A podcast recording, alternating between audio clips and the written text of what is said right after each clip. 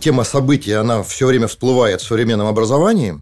И тут очень важно понять, то, что мы под событием подразумеваем, является ли это событием для ребенка. Вот такие вещи, которые неожиданные для нас, которые выпадают из, из рамок – они в первую очередь оказываются событием. Мы сейчас должны тогда проговорить, как делать событие так, чтобы оно запомнилось. Событие – это нечто эмоционально прожитое, которое потом ты помнишь, и оно оказывает влияние на твою жизнь. Если мы говорим про развитие ребенка и про то, чтобы для него были события, то это должно быть и для нас событие. Значит, нужно творить на его глазах. В идеале это должно быть уникальным. Понятно, что если мы что-то хорошее придумали, хочется повторять. И вот тут надо все говорить «нет». Но вот как это воссоздать, это вот такую традицию в семье? Когда мы говорим про развитие, про воспитание, про обучение, это всегда не про большие вложения времени, денег, э, ресурсов, там еще чего-то. Это всегда простые вещи. Ну, мы вроде бы и так, может быть, делаем. Но чуть-чуть добавишь туда, чуть-чуть, и оно становится иным. Нам нужно жить так, чтобы нам самим наша жизнь была интересная.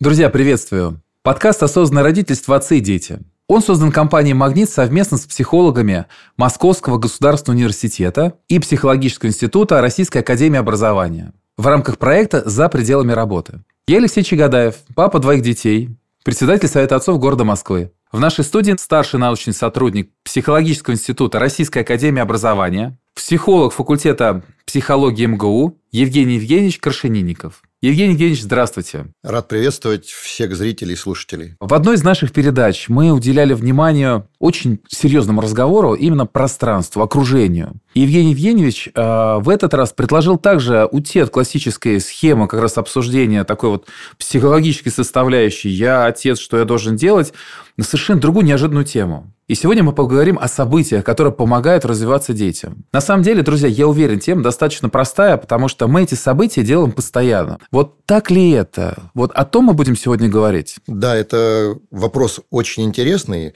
Вообще тема событий, она все время всплывает в современном образовании.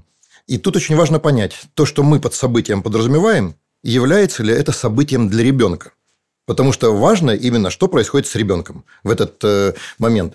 Потому что много того, что мы делаем, и нам кажется, что это откладывается в его сознании, оно на самом деле проходит мимо и дает совершенно другой эффект. И в этом отношении мы можем обратиться к своему опыту. Вообще полезно, когда мы думаем, что сделать с ребенком, вначале подумать, что делалось с нами.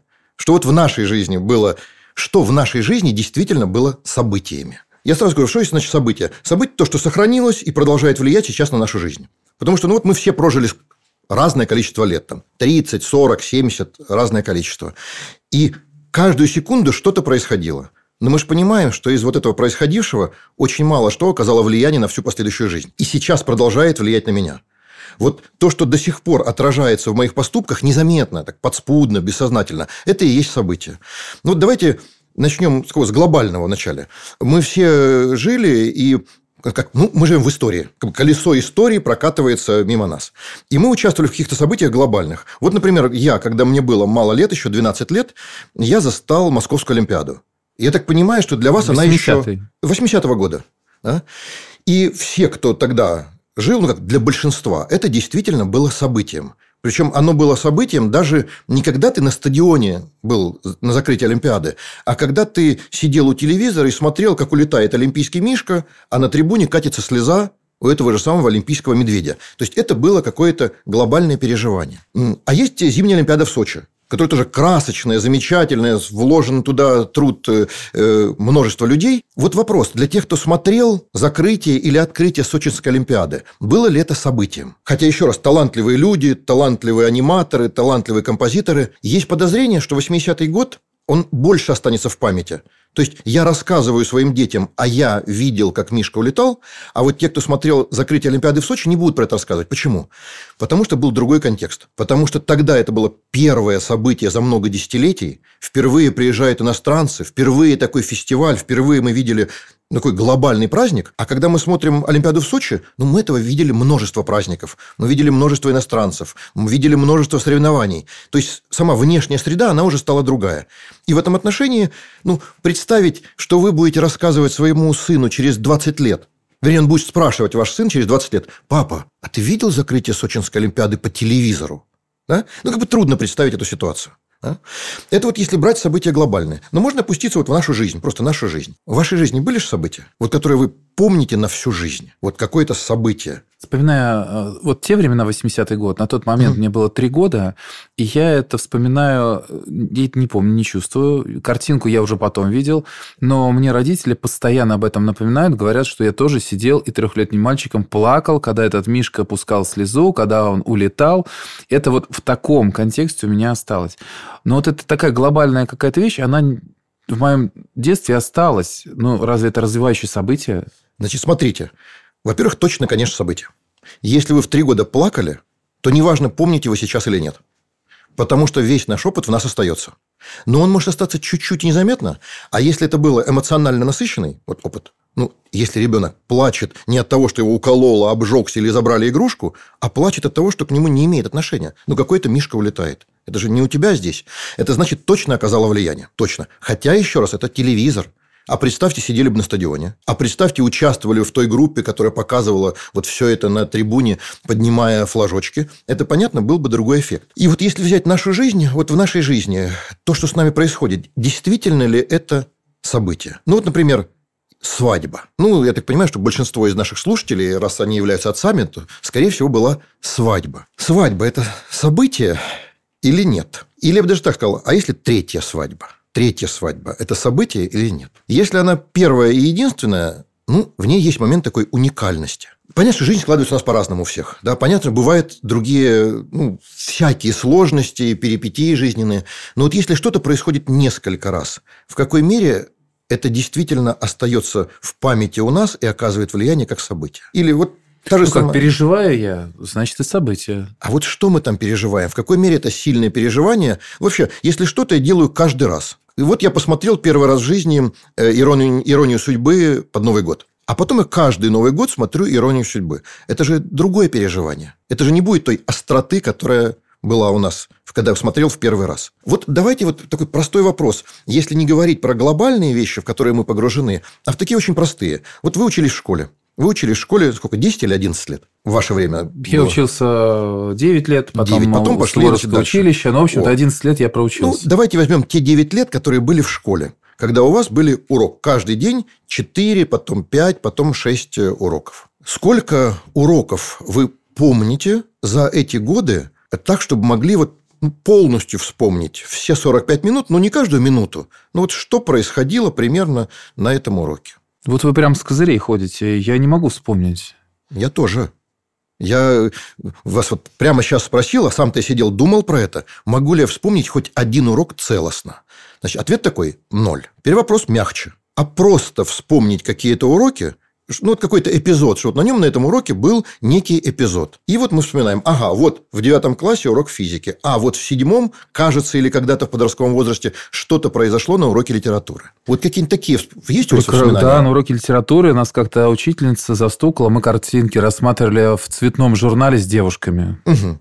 Нам Правильно. было по 15 лет, я это да. прекрасно помню. Да. Я тоже помню несколько таких историй. Но вот я хорошо помню, как на уроке математики в классе в шестом учительница вела урок, и вдруг с задней парты мой замечательный одноклассник вдруг неожиданно сказал, а, а это был октябрь, он сказал, и класс шестой, «Хочу Новый год. Елка, водка, девочки, веселье. И замолчал. А, а учительнице нужно вести урок. Вот я это помню. Я помню, как на уроке литературы сын моей классной руководительницы, которая вела урок литературы, э, и показывал нам картинку, говоря... Так, так, так, подожди, не водите в сторону. Дальше-то что было? Э, дальше класс грохнул, упал, засмеялся. Учительница, надо дать должное, она никак не отреагировала. Никак.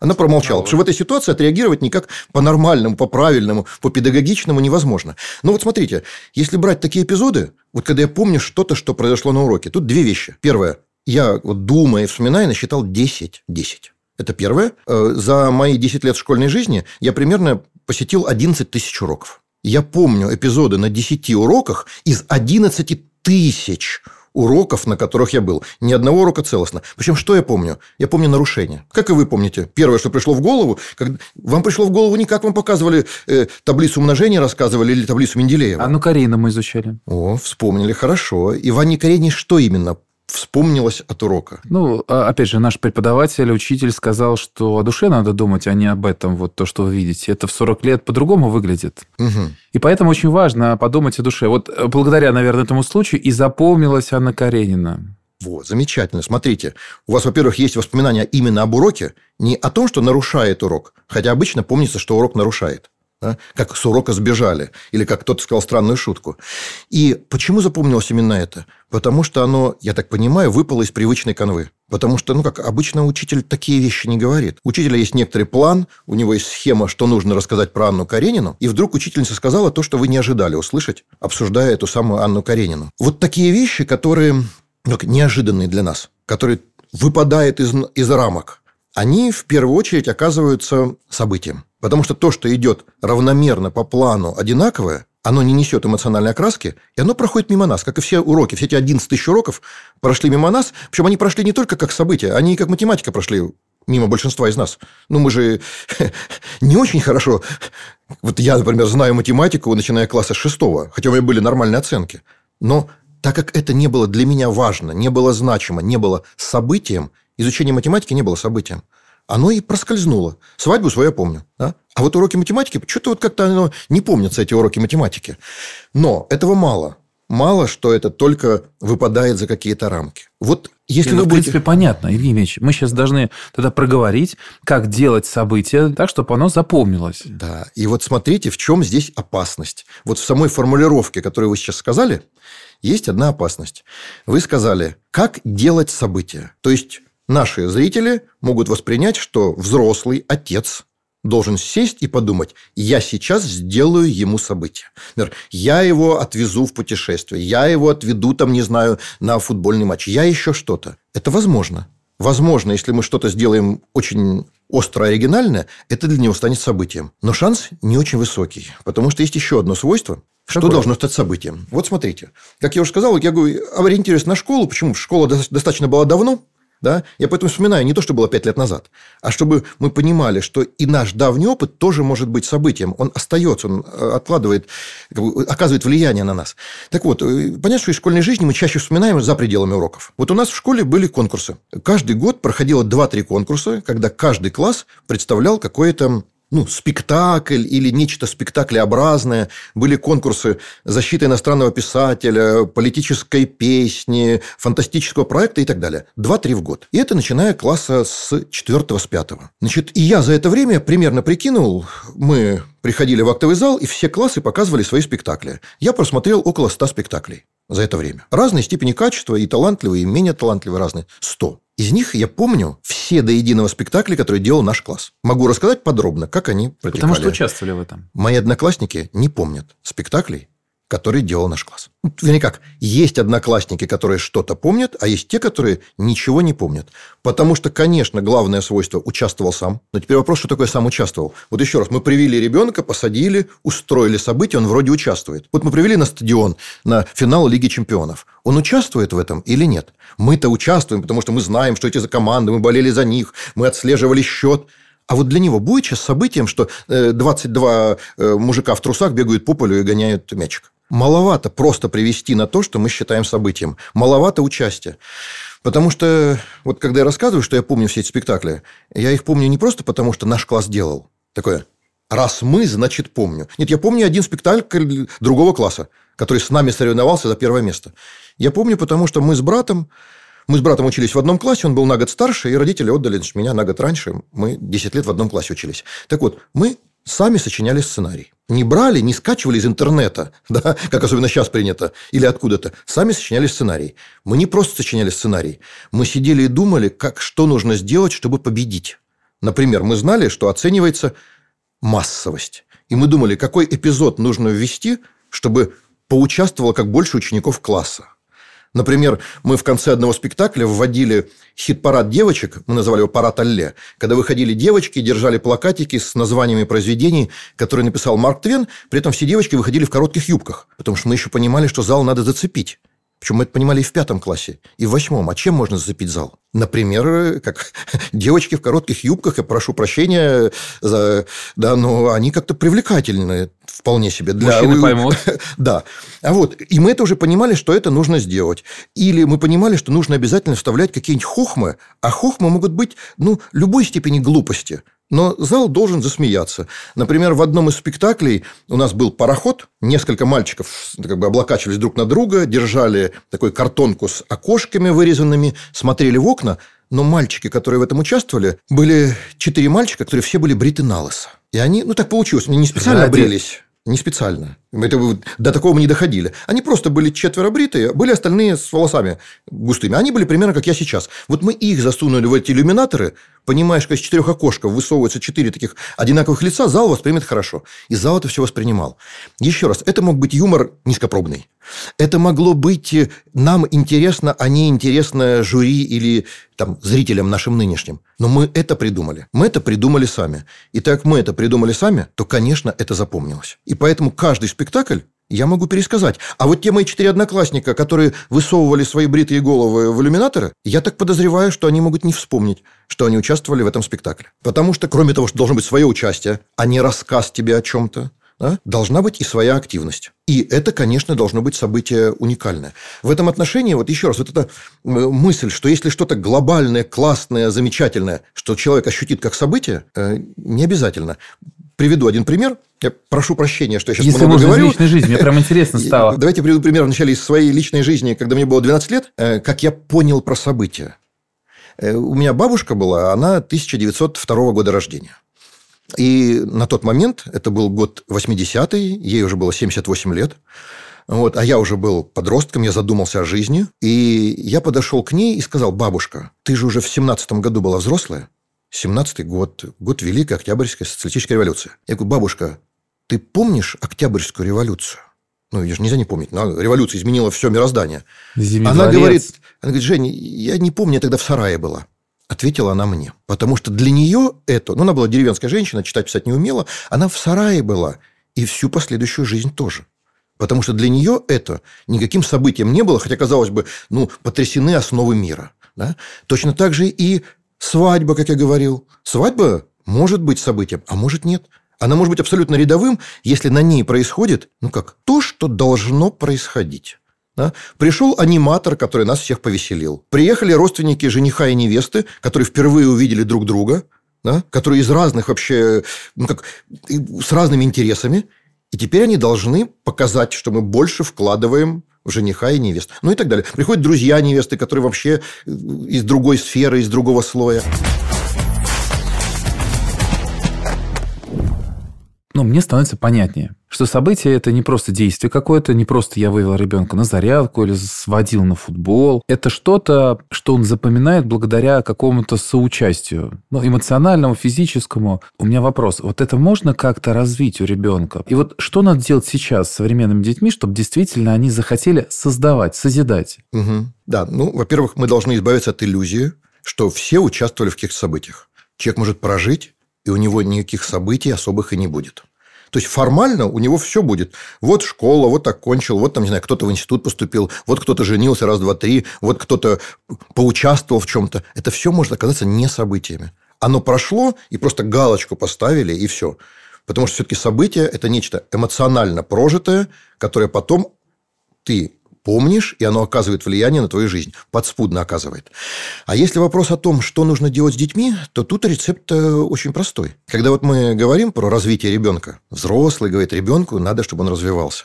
Мы обычно про ребенка говорим, а про себя нет. Мы вот понимаем там, ребенку не надо смотреть фильмы ужасов, говорим мы. Это может дурно оказать влияние на его психику. При этом сами мы что с фильмами ужасов? Включаем, там уши откусывают, кровь пьют, нормально, мы смотрим. Ну, мы же взрослые люди. При этом на нас это точно так же оказывает влияние. Фильм ужасов, как и на ребенка. Мы говорим, что ребенкам чего-то нельзя. Нам то же самое. Вот это все то же самое происходит э, э, с нами. Мы говорим ребенку, не надо в гаджете сидеть. Это вредно для зрения и вредно для ума. А сами мы что делаем? Мы открываем гаджет и можем прохронометрировать, сколько времени в день мы просидели, уткнувшись лицом и в экран. что? Да, и что мы там смотрели? Ставили лайки э, своим подружкам или друзьям, там, я на фоне пирамид. Да, вот во что это ушло? Так вот, если мы говорим про развитие ребенка и про то, чтобы для него были события, то это должно быть и для нас события. И для нас в том числе. Вот тут нельзя разводить. Я сейчас воспитываю ребенка, да, а сейчас я живу. Если я хочу, чтобы для ребенка было событие, оно должно быть и для меня. Помня, что ребенок тоже в активной позиции. Значит, нужно творить на его глазах. То есть на его глазах должно что-то происходить, да, в чем я участвую. Если мы хотим, чтобы ребенок мог сам создать события, чтобы он, например, в этих самых спектаклях, чтобы он придумывал сценарии, да, чтобы он пытался анализировать условия, что нужно сделать для победы, значит, я должен тоже в чем-то таком участвовать. А у вас папа был сценарист? Мой папа был шахтер, потом бульдозерист, потом взрывник, потом старатель, потом учитель истории. Ну, не считая, что он еще в одной такой подростковой банде немножко полгодика побывал, да, то есть он был всем. Да? Ну, вы понимаете, что папа мой после этого мог все, да. И я понимал, что жизнь человека, в жизни человека, она полна событий. Да? Ну, вы можете представить такую жизнь. А в конце учитель истории, заслуженный учитель Магаданской области, в Магаданской области знает каждый человек, ну и при этом каждый человек понимает, что все-таки шахта, взрывник и старательство, оно также осталось в нем, как оно и было. То есть человек мог менять судьбу. Он вообще своей биографией, в которой он менял судьбу, вот он показывал, что события возможны. И, и в этом отношении, конечно, и сценарист. Только он был сценарист чего? Уроков. Вот смотри, у нас у каждого своя профессия. Вот он, папа мой, был учитель. Кто-то из нас продавец, кто-то из нас менеджер, кто-то из нас водитель. У каждого своя профессия. Вот даже если брать профессию свою, каждый в своей профессии может что-то делать. Вот учитель, он придумывал эти самые уроки. Он не брал методичку, с которой надо списать и зачитать детям. Он придумывал, а как сделать, чтобы этот ученик отвечал. Да? А он у доски отвечать не может. Давай-ка я магнитофон включу, посажу на задней парте, и он на магнитофон задиктует ответ. А этот пускай отвечает своему однокласснику. Он все время что-то придумывал. Причем год-два поделает, потом надоедает, придумывает новый способ. Но ведь то же самое у нас происходит и в нашей обыденной жизни. Вот наше рабочее место. Он говорил об этом с вами? Откуда вот, вот этот талант? Он вот... этого ничего не говорил, но он рядом с нами жил. А так он жил в той же квартире, то мы все время видели. Мы просто видели, как он это все придумывает, как он э, это делает, что вот он сидит, прослушивает магнитофонную запись, вот он его конспект, раскрытый лежит на столе. Но еще раз, не обязательно быть учителем и вот э, работать в такой профессии, где вроде бы придумывать требуется. Э, на своем рабочем месте мы можем его оборудовать так, не как положено. Пришел, сел на рабочее место, вот оно и есть. Все. Мы можем придумать, как сделать это рабочее место так, чтобы оно было уютней, интереснее мне и интереснее тому, кто сюда заходит. То есть сделать так, чтобы здесь было мое лицо. Вот моя индивидуальность. Вот на нашем рабочем месте, если зайти на наше рабочее место – вот мы уже говорили про нашу квартиру, отражает ли она нас. Мы говорили в одном из наших передач. А вот если говорить про рабочее место, рабочее место отражает ли меня? Есть ли здесь мое лицо? Да? Вот если там есть мое, отличающее меня, то еще это на любой профессии. У меня был знакомый, он работал на заводе фрезеровщиком. Да? Ну, вроде вот тебе сказали, что нужно сделать, ты выполнил то, что требуется. Ну, его станок и его рабочее место отличалось от всего, что было вокруг. Он делал так, чтобы ему приходилось, ну как, ты проводишь 8 часов каждый день. Я вот сейчас больше про ребенка. А вот смотрите, например, вот в прошлом году я пришел в класс, это был первый класс, предложил написать сказку детям. Рассказал про курочку рябу. Говорю, давайте вот вокруг трех слов сделаем историю. Однажды, вдруг, тогда. Вот что посоветуете, как из этого сделать э, событие? Значит, вот вы рассказали свой опыт – в нем уже первое свойство есть. У детей раньше такого не было, теперь появилось. Вот то, что появляется в первый раз, оно уже закладывает начало этой самой событийности. Если раньше не было. Все то, что происходит постоянно, регулярно, да, оно не так интересно. Оно становится рутиной. То есть, значит, должно появиться по-новому. Теперь второе. В идеале это должно быть уникальным. Вот событие должно быть уникальным. То есть, оно не может повториться. Э, оно может быть разовым, там один праздник. Это может в течение, в течение года какая-то работа. Но она должна быть уникальная. То есть, если придут другие люди, они так никогда не сделают. Уже никогда не получится так. Вот когда вы сказку с детьми рассказали, вначале для них это могло стать событием. Опа! Но когда вы придете второй раз – и дадите тоже интересное задание. Им тоже будет нравиться. Но оно уже, вот этот налет событийности уйдет. Почему? Потому что это будет такая же самая работа. Полезная, интересная, хорошая. Но уже эффект будет другой. А вот если это нельзя повторить, вот один раз сделал, и все. Больше никогда не будет. Ну вот спектакль. Мы пришли в театр, посмотрели спектакль. Классный, замечательный. Но мы понимаем, что можем прийти через неделю и опять его посмотреть. А вот если ты пришел э, на концерт, который знаешь больше никогда не будет, и ты никогда больше не увидишь его. Потому что он один раз. Там, на 30-летие этой группы это шоу устроили одноразовое на Красной площади. Все, ты понимаешь, что это останется на всю жизнь. Также и с, э, с детьми.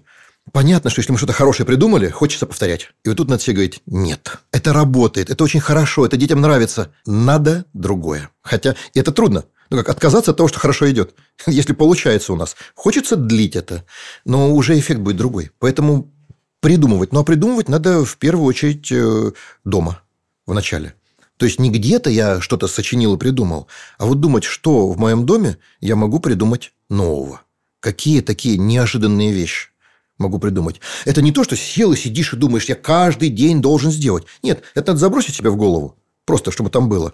Понимая, что если я дома что-то неожиданное новое сделаю, то что от меня не ожидает ребенок. Вообще, мы же понимаем, что мы для детей очень привычные люди. Мы все такие замечательные, прекрасные, друзья нас любят, на работе нас уважают, но для детей мы нудные, взрослые. Потому что... Я на вас смотрю, на нутного взрослого, понимаю, что события случаются с теми людьми, кто умеет об этом рассказать. Вы явно, а, так как вот э, придумывали эти истории, замечаете какие-то такие моменты, и поэтому даже вот проще воспроизвести. Вот я думаю, что я и многие сейчас слушатели тоже вот задумываются, так, а какие события со мной. Ну, а, допустим, концерты. Ну, это прекрасно, там в большом городе где-то сходить на концерт возможно. Для кого-то события даже вот в театр приезжаем, да, вот когда раз в год ходим. Но вот как это обыграть? Вот подготовиться, я, опять же, смотрю с точки зрения, вот сейчас я как отец. Угу. Я услышал то, что да, мне надо самому стать соучастником события, это вот действительно ребенок к этому притянется. Но вот как это воссоздать, это вот такую традицию в семье? Ну, давайте простую вещь. Самые простые вещи, они и являются работающими. Просто иногда, когда вот мы обсуждаем там, развитие ребенка, кажется, что нужно что-то особое, особое, особое. Но вот сейчас, когда мы говорим про события, на самом деле это простые вещи. Вот я приведу пример.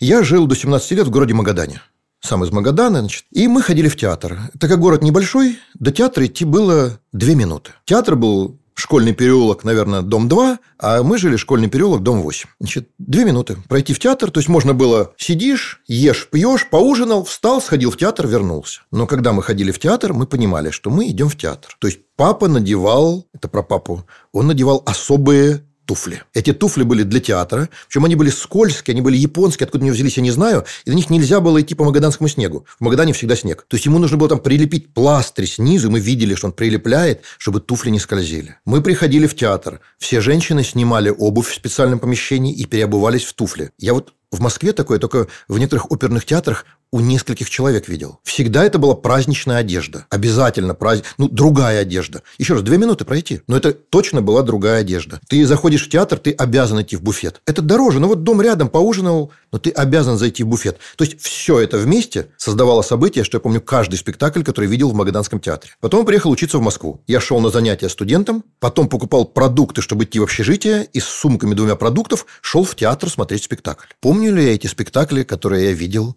в Москве, где прекрасные артисты, где они все в кино снимаются. Вот как-то эти спектакли прошли мимо меня. Я не всех помню названия, а уж тем более впечатления. Потому что я был в студенческой одежде и с двумя сумками на перевес. Потому что события – это все вместе. Вот все полностью. Оно должно выделяться из окружающей жизни. Оно должно отличаться от того, что происходит. Если мы сказали ребенку, что мы идем с ним на футбол, то что-то еще должно быть, кроме купленного билета и даже кроме шарфика. Да? Вот тут нужно думать, как еще может быть обставлено вот это идти на футбол. Обставлено может быть очень просто, что мы знаем, что всегда, когда мы идем на футбол, на этом стадионе мы покупаем этот вид пирожного, которого в других местах мы не едим.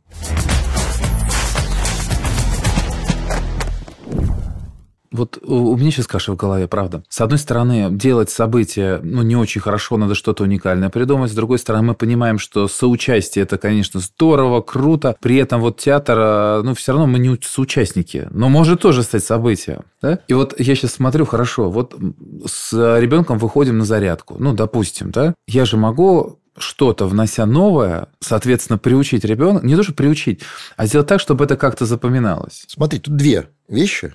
Первое, когда вот вы уловили это противоречие вроде бы, да, что надо, чтобы ребенок сам участвовал, а с другой стороны мы ему создаем.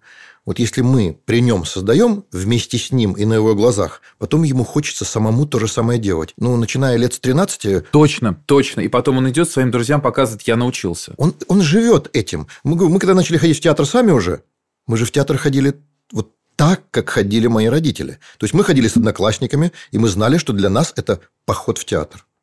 То есть мы подбирали для себя одежду. Уже не родители нам давали эту одежду, а мы думали, в чем пойти. Это не нужно было там павлиньих перьев, но мы знали, что это должно быть чуточку другое. Это я не могу пойти в школьной форме. И не могу пойти там, не знаю, ну, джинсов у меня тогда не было никаких, но не могу пойти в каких-то обыденных брюках. Я хоть что-то, хоть какая-то деталь одежды на мне должна быть другая. То есть это оно начинает откладываться. Оно так вот подспудно оказывает влияние. А вот если говорить про то, как оформить с ребенком, еще раз, это может быть все, что угодно.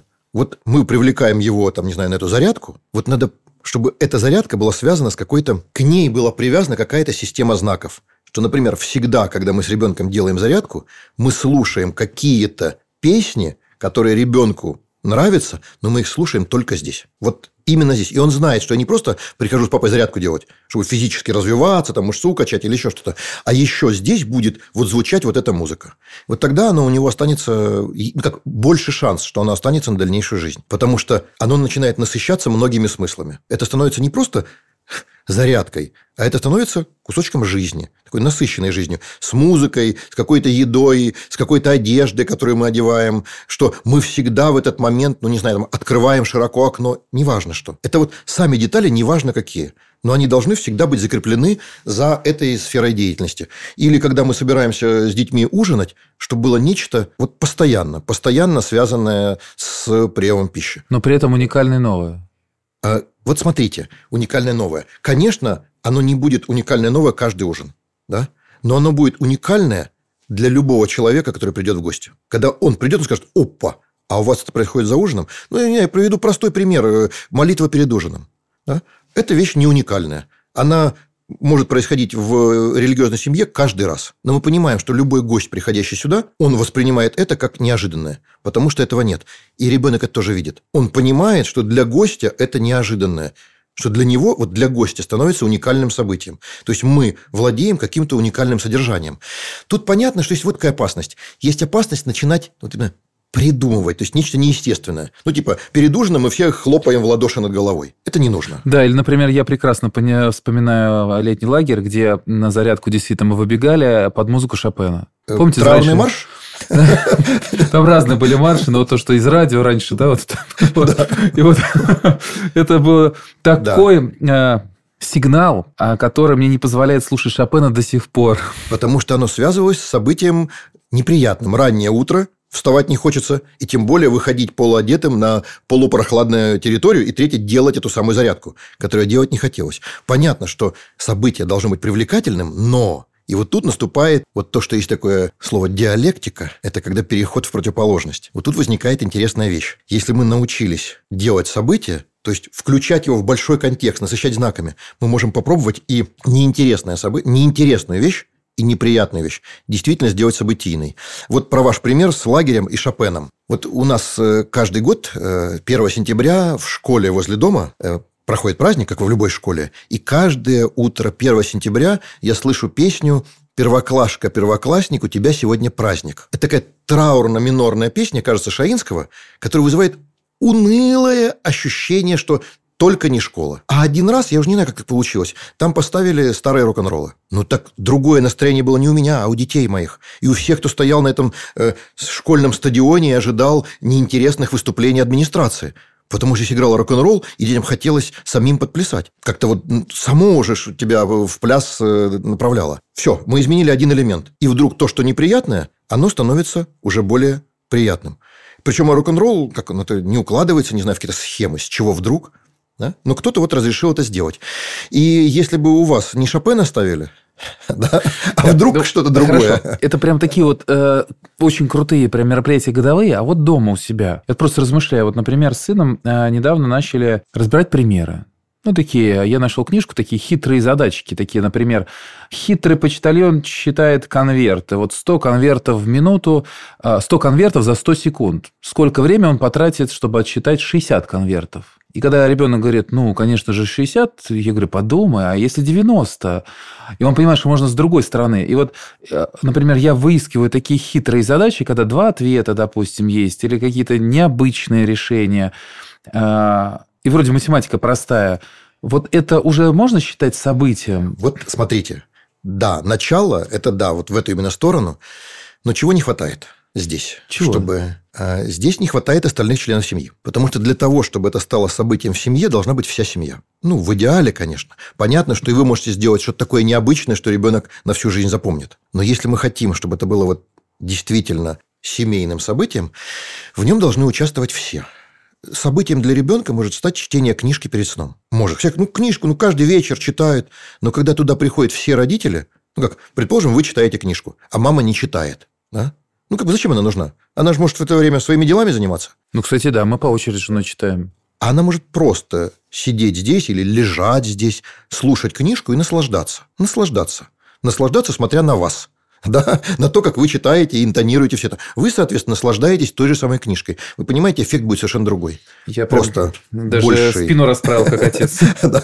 Ну, просто вот говорю, это вот еще раз, это мелочи. Вообще все, когда мы говорим про развитие, про воспитание, про обучение, это всегда не про большие вложения времени, денег, э, ресурсов, там еще чего-то. Это всегда простые вещи, которые ну, мы вроде бы и так, может быть, делаем, но чуть-чуть добавишь туда, чуть-чуть, и оно становится иным. Ну, Просто вот когда пришла мать, легла и слушает вас, это уже становится событие не про чтение, а про семью. Сразу другое. У меня есть семья. То есть, э, переключаем немножко внимание. Если мы говорим про традиции, про события, задачки порешать, еще что-то такое. Ну, это вот просто занятия, да, за какие-то задания выполняем. А чтобы это запомнилось на уровне такой семейной действительно традиции или события, а, то надо еще кого-то включать, чтобы были, было что? Вот, вот для чего это нужно? Ну, вот смотрите. Во-первых, включать других людей. Это лучше всего, потому что приход другого человека, а еще лучше не просто мать, отец, а гости, это всегда увеличивает для ребенка уникальность. Второе э, – регулярность. Он знает, что всегда вечером в субботу у нас будет это происходить. Например, вы посмотрели с ребенком кино, ну, посмотрели, посмотрели. А если он знает, что каждый вечер в субботу мы все вместе, папа, мама, смотрят с нами кино, это второе. И третье, чтобы он что-то делал для этого. Что делал? Например, вместе с мамой готовит печенье, и мы знаем, что мы смотрим, когда вечером по субботам кинофильм – мы едим какое-то печенье, которое ребенок с мамой вместе готовит. Любой ребенок Понятно. любит готовить. То есть, решая задачи, он не, не создает, он не созидает, он просто отвечает на мои задания. Да. А если он приносит сам, э, сам задачки, какие-то хитрые, э, участвует, и мы с женой вместе их как-то решаем, это уже становится... Оно сразу просто оно увеличивает э, эффективность. Да? Потому что на самом деле, может быть, и просто вы раз с ребенком поговорите, на всю жизнь останется. Это возможно.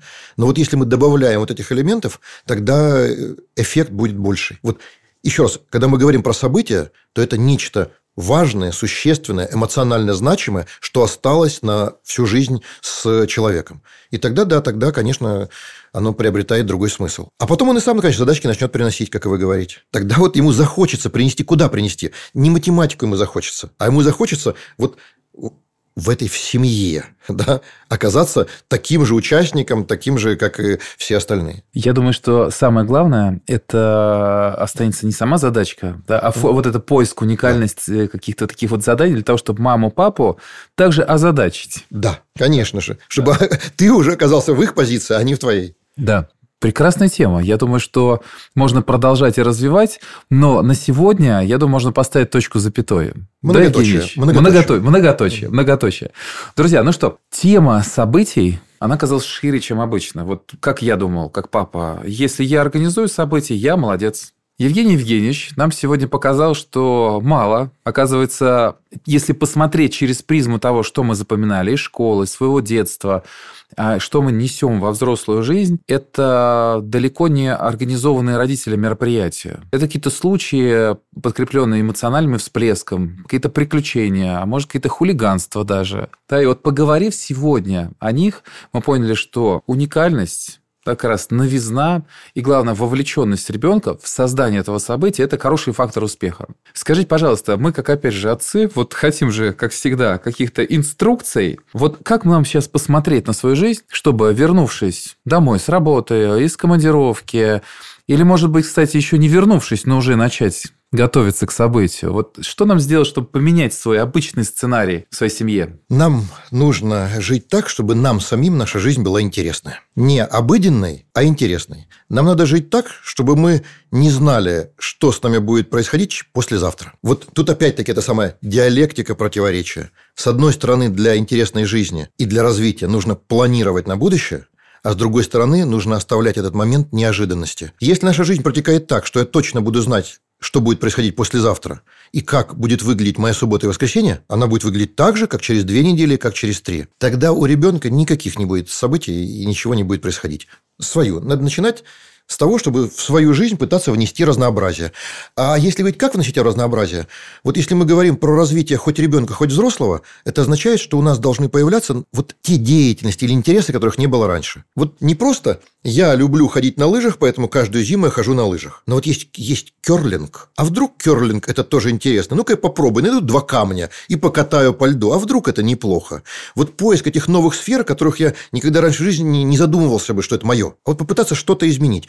Не получится, ну и ладно. Как вот подростки пробуют, не получилось, пошел в другой кружок. Так и тут самим тоже пробовать. Ну-ка я попробую все-таки э, сходить на рыбалку, которую мой товарищ ходит, и я не понимаю, что это такое. Вдруг зацепит. Вот если у нас появляется что-то новое, тогда и у ребенка оно будет появляться. Евгений Евгеньевич, спасибо вам большое. Спасибо всем, кто нас сегодня смотрел и слушал. Надеюсь, мы встречались не в последний раз. Этот подкаст «Осознанное родительство. Отцы и дети». Мы традиционно обсуждаем темы, которые могут помочь нам лучше понять наших детей и выстроить максимально гармоничные отношения с ними. Подкаст создан компанией «Магнит» совместно с психологами Московского государственного университета имени Ломоносова и Психологического института Российской академии образования для большой семьи сотрудников в рамках проекта «За пределами работы». Растем и развиваемся вместе. До новых встреч!